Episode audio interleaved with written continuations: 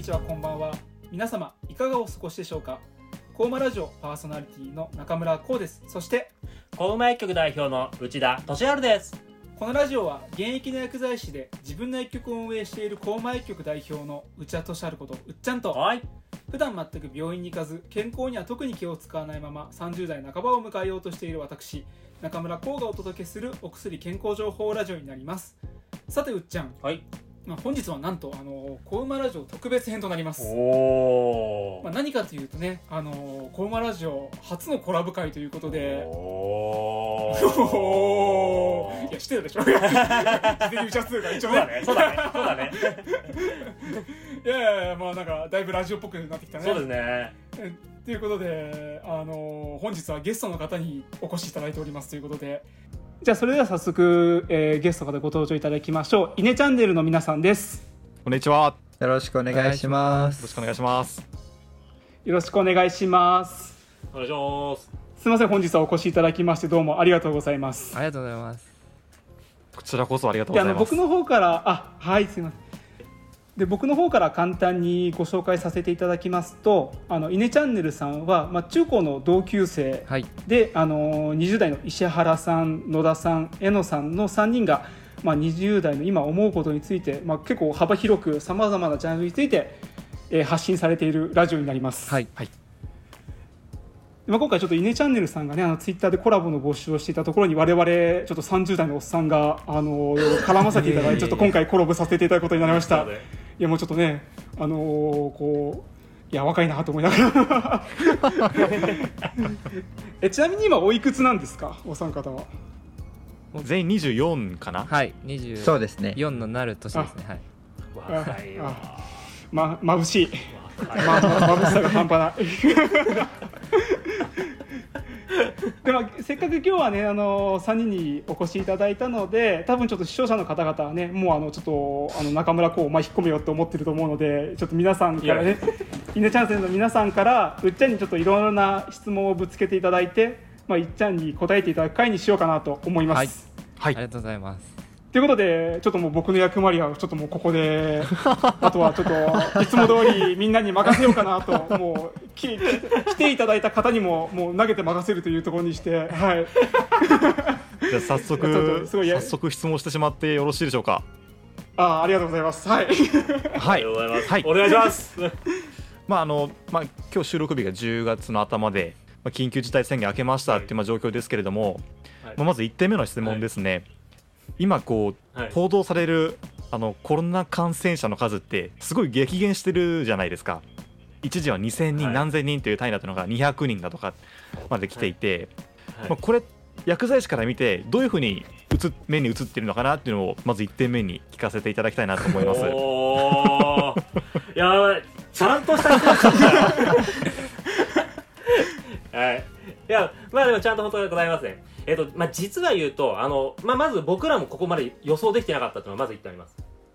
あうん。あ。あの実はなんですけどあの、まあ、これ一つの例ですけども、まあ、ある薬剤師会とかのイベントがあのくまあ8月とか9月の時に考えたんですけどもあのオリンピック最中の時に5000 4 5千いったじゃないですか。はい、はい、うんあの時の僕らは予想が9月10月まあ10月ですね。まあ落ちて3000下手したら、うんうん下手したら1万あるっていうふうに予想してました。うんうんうんうんうん。うんああ、そうなんです。でもこれがここまで落ちたっていうのはもう本当に僕らでもびっくりしてまして。でこの前ちょっとちょうどある薬剤師の先生となんかそこら辺いろいろ話してたんですよ。これなんで落ちたかねっていう話して、はい。うん。まあ、一つはやっぱりそのワクチンっていうのもあったと思うんですよね。はいはいはいはい。まあ、まあワクチンはメインはその打ってからよりまあひどくならないためのものとはいえ発症抑制の効果もあると。だからそういうの、はいはい。そういう効果も出たんじゃないかな。で実際やっぱり今他の海外の国と見劣りしないレベルまで今ワクチン接種進んでますし。でそれもあるかなと思ったのと、あただ僕らの中でやっぱりこれ大事だなと思ったのはこれできたのは日本だからだなっていうのがあります。あーなるほど。ややっぱり衛生観念の違い。うんうん。あこここら辺は結構ねあの、まあ、僕も、まあ、こうちゃんがよく海外で仕事されてることがあるんでだからいろいろその聞いたりはしてるんですけどやっぱりヨーロッパの方とか日本の人方だとやっぱり衛生の観念が本当違う。それこそあもまあ、例えば小学校の頃からもう皆さん教室入る時は手洗いうがいをちゃんとしましょうとか、はいはいはい。うん。うんうん。ああいうのってそれそれこそそういう教育を受けてきたらってのがありますけどもやっぱり今やっぱりアメリカとか、まあ、やっぱりヨーロッパで今感染者が落ちないとかまた増えてるっていうのはやっぱりみんなこうワクチン打ったからもう大丈夫だっていうのでなっちゃってる状況があると、でもにはい。日本人ってやっぱそこまだまだ自粛しようっていうのがあるじゃないですか、うん。うん。正直1000この5000、4000が1000とか2000に落ちてきてもいやまだまだ油断できないよっていうのが考えられた国民性があるじゃないですか。はい。なるほど。そこはでかかったと思いますね。うんあなるほどね。へー。なんか衣食住とかで見ても、やっぱしこう土足じゃないとかうん。なんかそういうのもあったりするんですかね。結構衛生っていう意味では確かに日本人は特に綺麗な傾向になるのかなっていうのは確かに感じますね。やっぱりそうだと思います本当に。いや本当に今でも薬局でもアルコール2箇所設置したりしてるんですけどもうちの薬局だと。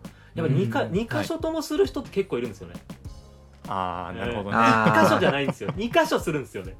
うんうん。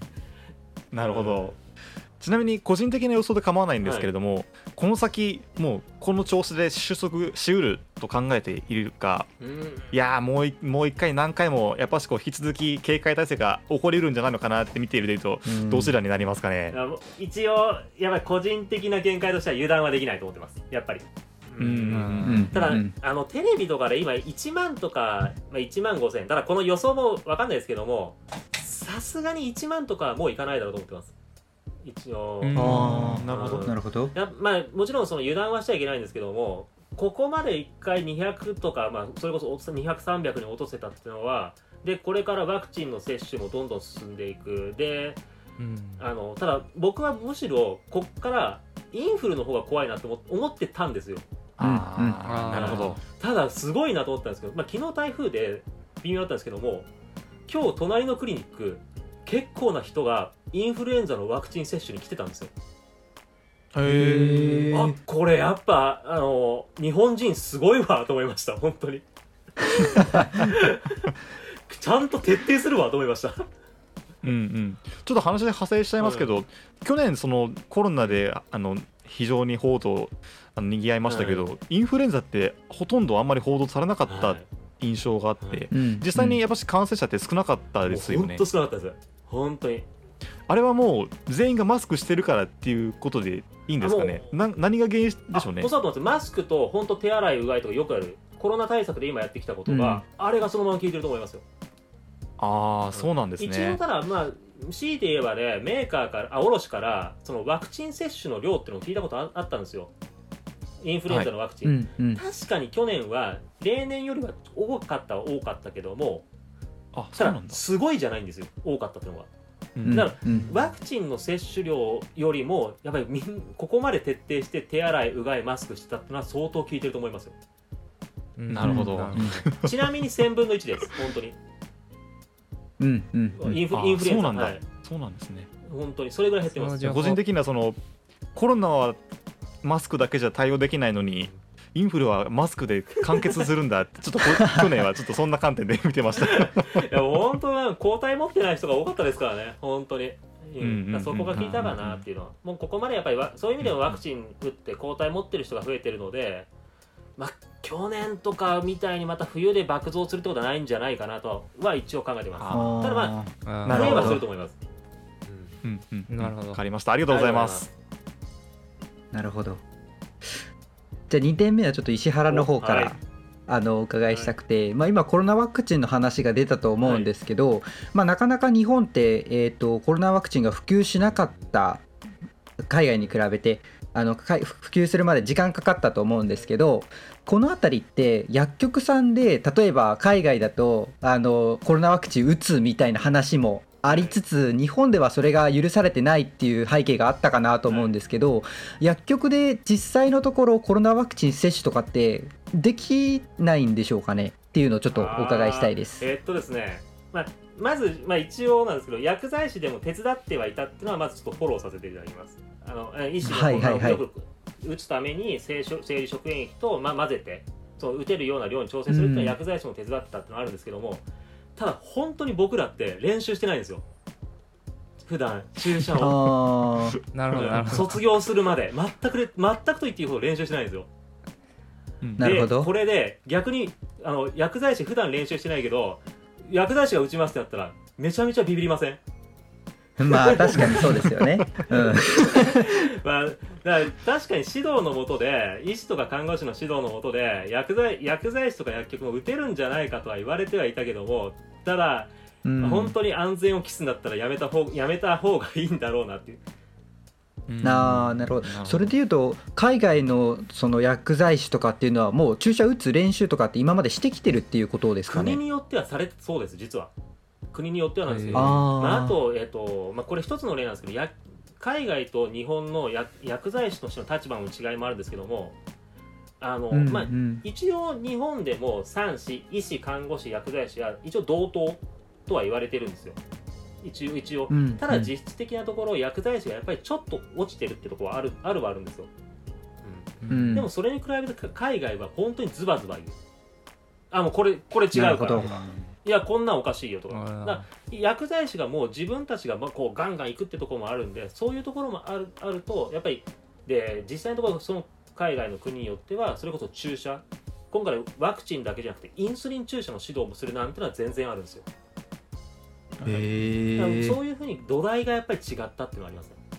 あー。なるほどなるほど。結構じゃあまあ日本で広げるためにはいろんなところ変えないと難しいっていう感じですよね。そうですね。やっぱりまあでも変えるとするとただもうある程度のレベルまでは行ってるんでこれ以上はやっぱり薬剤師はサポートに回るでいいと思うんですよね。それこそさっきの昆虫を手伝うとか。あうん。うん。余ってる人間なるほどがそういう例えばななぜわざわざ医師とか看護師の時間を割いてそこをやんなきゃいけないんだ？だったら薬剤師がそこをやればまあ余ってるかって言ったらそれはまた別の話ですけども薬剤師が。ただそういうふうなそっちのサポートでいいんじゃないかなって。ここまでもうせっかくある程度伸びてきたんで、うん。ここもう確かにそうですね。でいいかなと思ってます。あーなるほどなるほど。あありがとうございます。じゃあ次の質問私へのから、はいちょっと今真面目な話が続いたんで ちょっと下世話な話じゃないですけど ぶっちゃけ薬剤師って儲かるのっていうとこ聞きたいんですけどあこな去年と今年とかはコロナーで、はい。世の中的には売り上げが下がってる会社もあったりとか、はい。ただ IT 系の企業はむしろオンラインの普及で売り上げ上がったとかって聞くんですけど薬局としてはその辺どっちなのかなっていうのをちょっとお伺いしたいんですけど。えー薬局全体で見たらめちゃめちゃ売り上げ下がりました。あ下がったんですね、まああのただまあ一部の薬局例えばうちなんかはまだオープンして数、まだまだ23年、まあ、いちょうど今2年丸2年迎えたところなんですけどもあ今はそううちは認知を広げてる段階なのでその取り込みができてるっていうのがあるんですけどもじゃあうん。今まで10年20年やってた薬局どうかってなるとやっぱり落ちてますね。あうーん。ーそうなんだ。ひどいとこは4割5割減とかあとざらに聞きますね。よそれはなに。ななんで落ちちゃったの？そんなに。そまあい一番の理由はやっぱり処方箋が少減った。病院にかかる人が減ったからですね、あ病院。あーなるほど。うん。それはコロナの影響で？なんか、うん、そうだよ。コロなんていうんですかね。最近だとあのワクチン接種で、はい。解熱剤が必要になって買いに来る人とかあはい。あの冷えピタ買いに来る人とかが多くなってて、その辺で売り上げ戻ってるのかなとか思ったんですけどその辺はあるんですか？実際のところやっぱりあの、まあ、実は、まあ、もしよろしければイネチャンネルさんの方の放送ちょっと聞いてもらえれば嬉しいんですけどもあのやっぱり小売りの方の粗利と調剤の方の売り上げだと利益率がやっぱり違うんですよね。なるほどなるほど。でやっぱりいくらその解熱鎮痛剤がめちゃめちゃ売れたって言っても例えばーなる2030ほど。売れて処方箋1枚に勝てるかどうかなんですよ。あそうなんそんななんだ。下手したらもっと違うかもしれない。そのレベルなんですよ。粗利っていうのを見たら。ええなるほど。だそういうのもあるんで最終的な利益っていうので見たらやっぱり処方箋の枚数減った方が痛いっていうのはありますね。あーなうるほど。ん。で結構コロナの影響を大きく受けた業界ではあるってことですね。そうですね。ああなるほど。わかりました。それ逆はい。にその今後処方箋って増えるとかってあるんですかね？その元の水準に戻っていくみたいなのってどうなんですかね？一応なんですけどやっぱりかある程度回復まあこれをどう見るかなんですけど回復するだろうとは言われています。あの今やっぱりコロナナでみんな病院行ったらなんかやっぱりそうどっかかかりそうとかっていうそういう思いがあっちゃう、はいはいはいはい。でそういうのもあってやっぱり病院への受診を控えちゃってるとかあと人によってはずっと30日とか14日ごとに病院かかってたけどもなるべく行きたくないからもっと日数多めに出してくれっていう人も多いんですよ。あそうろあー60日90日とかもらったりとか。あ、うん、でもそういいう人たちがコロナ明けました落ち着きました。じゃあ今度から14日か30日ごとでいいわって言ったらそれだけでその人だけで受診回数が2倍3倍になりますよね。うんうんうん。確かにね。まあ、あとはそのコロナでそのやっぱりねまあ今はその減りコロナかもしれないって言ったらみんなむしろ病院行くようになりましたけどもコロナかもしれないっていう時にみんな解熱鎮痛剤とかだけ買って様子見てた人ってめちゃめちゃいるんですよ。コロナって診断されたらなるほどなるほどなるほど。すごいわかりますねでもそれわかりはますよねこの感じでうでもんそういう人たちがやっぱり減ってくもうもうむしろ今はもうコロナでも病院行っていいんだっていう感覚になってきてるのもあると前よりはむしろ病院行くだろうなっていう感じもありますね。うーん。うんなるほど。なるほどなるほど。ありがとうございまありすがとうございます。じゃあ、えっと、次も僕から質問させていただきたいんですけど、これまたちょっと真面目な話になっちゃうかもしれないんですけど、えいあのちょっと前去年一昨年ぐらいからですかねアマゾンで薬局みたいな話が出始めてですねまあ実際始まったの去年ぐらいですかねアマゾンあのはい。アメリカであの薬局として始まったみたいな話があってまだ日本では始まってないと思うんですけどそのオンラインでの薬局というか薬販売に関してまあそのリアルの対面で薬局をしている身としてはそこどういうふうにお考えなのかっていうのをちょっとお伺いできますか？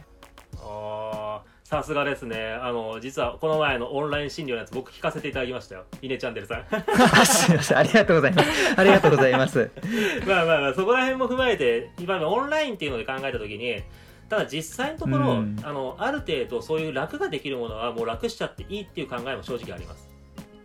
うん。でそれこそさっきの,、うんあのあそれこそコラボの最近のところにもなりますけども薬剤師が単純に単純に説明もしないで買ってるっていうのは全然あるわけですよね、うん。うんそれって薬局とか薬剤師そもそもいらないじゃんっていう、うんそうですねだったらそこはショートカットしちゃってもいいだろうっていうでうん。もただそのオンラインの時に本当はあのこれがオンライン診療にも関わってくるんですけども例えば電話とかでもいいんですけども症状とかを確認させてもらえるのが僕らは正直嬉しい。っていうのはありますね。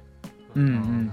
あのオンライン診療あのちょうどまああのまあ皆さんよろしければイネチャンネルさんの聞いていただけると嬉しいんですけども オンライン診療とあのあっていうのもあまあなんですけどオンライン診療がやっぱり日本だと評価されてない理由の一つにもちょっと絡んじゃうんですけどもあのオンライン診療した時に要は血液検査とかそういうのをまともにできないと。そうですよね。でそういうのを、そういうのができない状態で診断しろっていうのはやっぱり医師とかにとっては厳しいハンデになる。うん。うん。例えばいやいつもの薬くれよっつってもその人がもしかしたら血糖値がめちゃめちゃ上がってるかもしれない。ああなるほど。うん。でもそのかそうその確認もするすできないのにじゃあなんかじゃあ今まで通りやったしとくねっていうのはちょっと医師がリスクを背負いすぎるっていうのもありますねって。うん確かに。だからもっとなんかでもここら辺がその IT とかのでなんかうまくできないかなっていうのは正直思ってはいるっていう。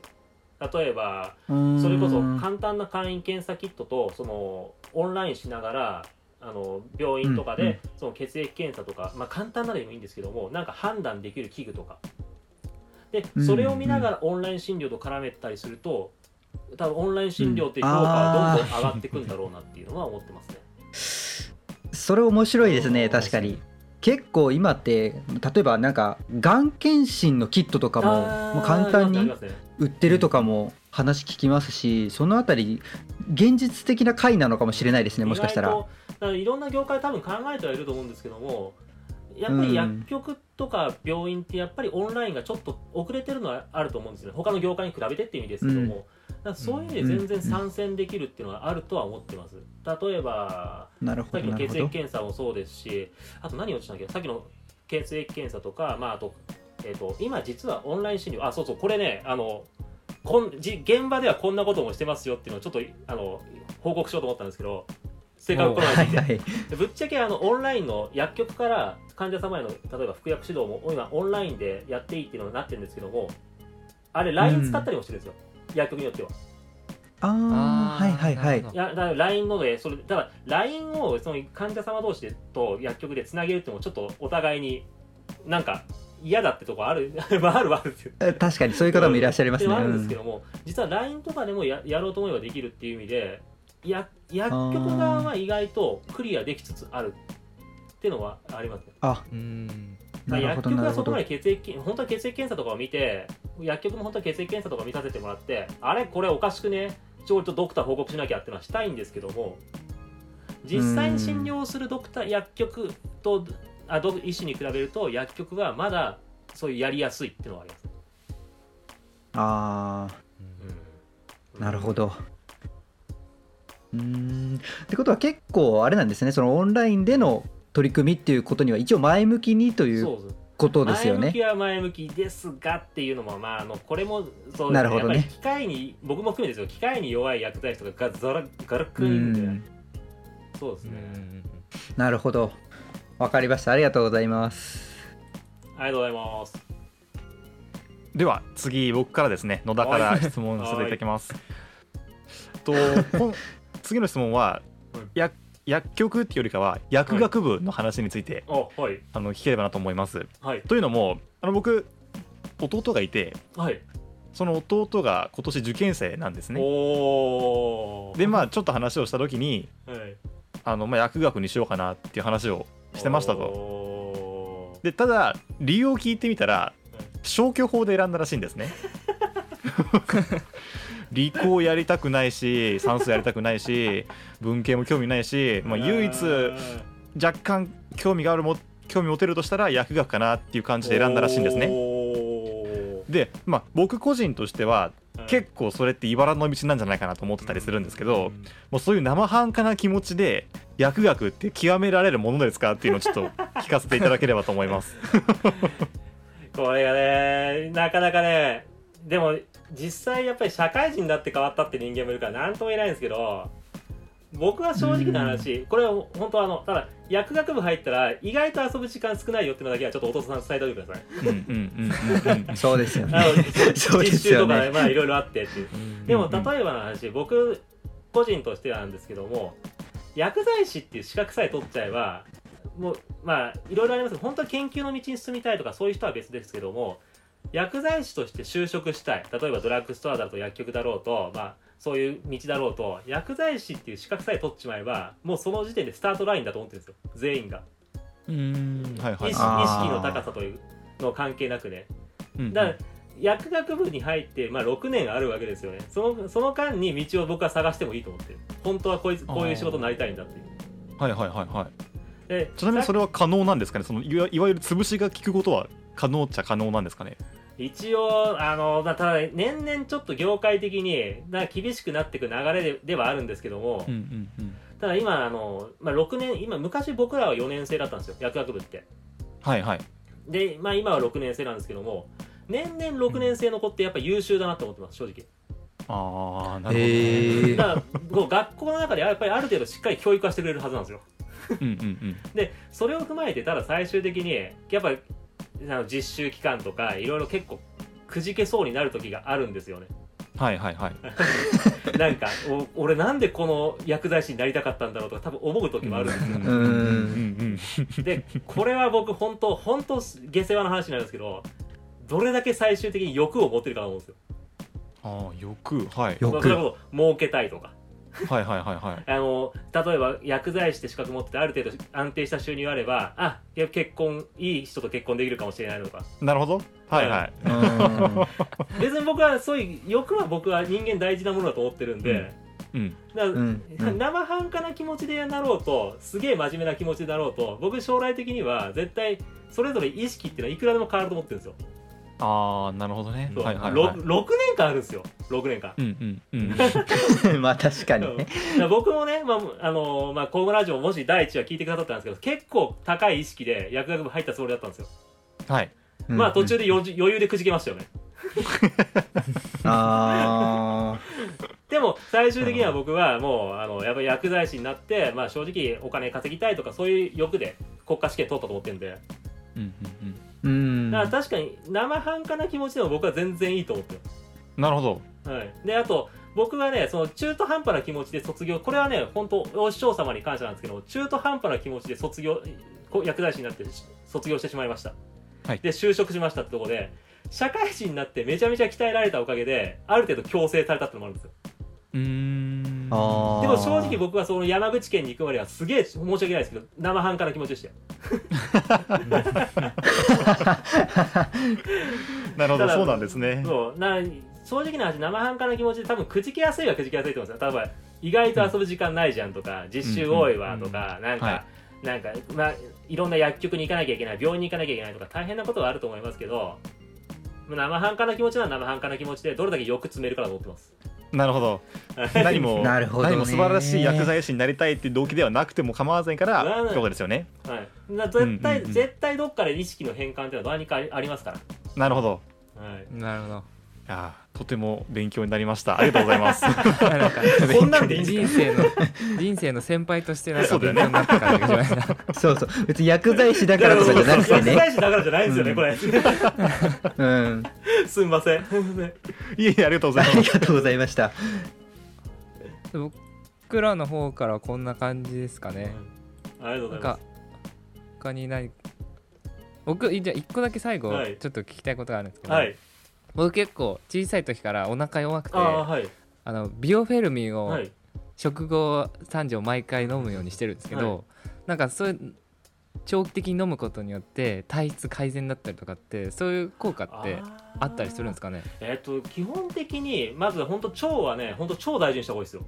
本当に。いへえやというか まああの本当にねまあ腸のねいやビオフェルミンとかでもまあ長期的に飲むというか例えばいつもビオフェルミン飲んでてそれでも多分お腹痛くなったりとかお腹下すことってあります？それ質問で。ありますね。あります、はい。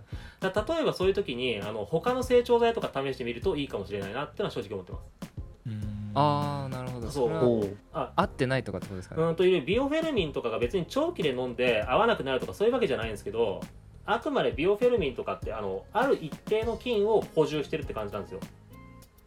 うん。でも腸内って結構いろんな菌がいるんですよね。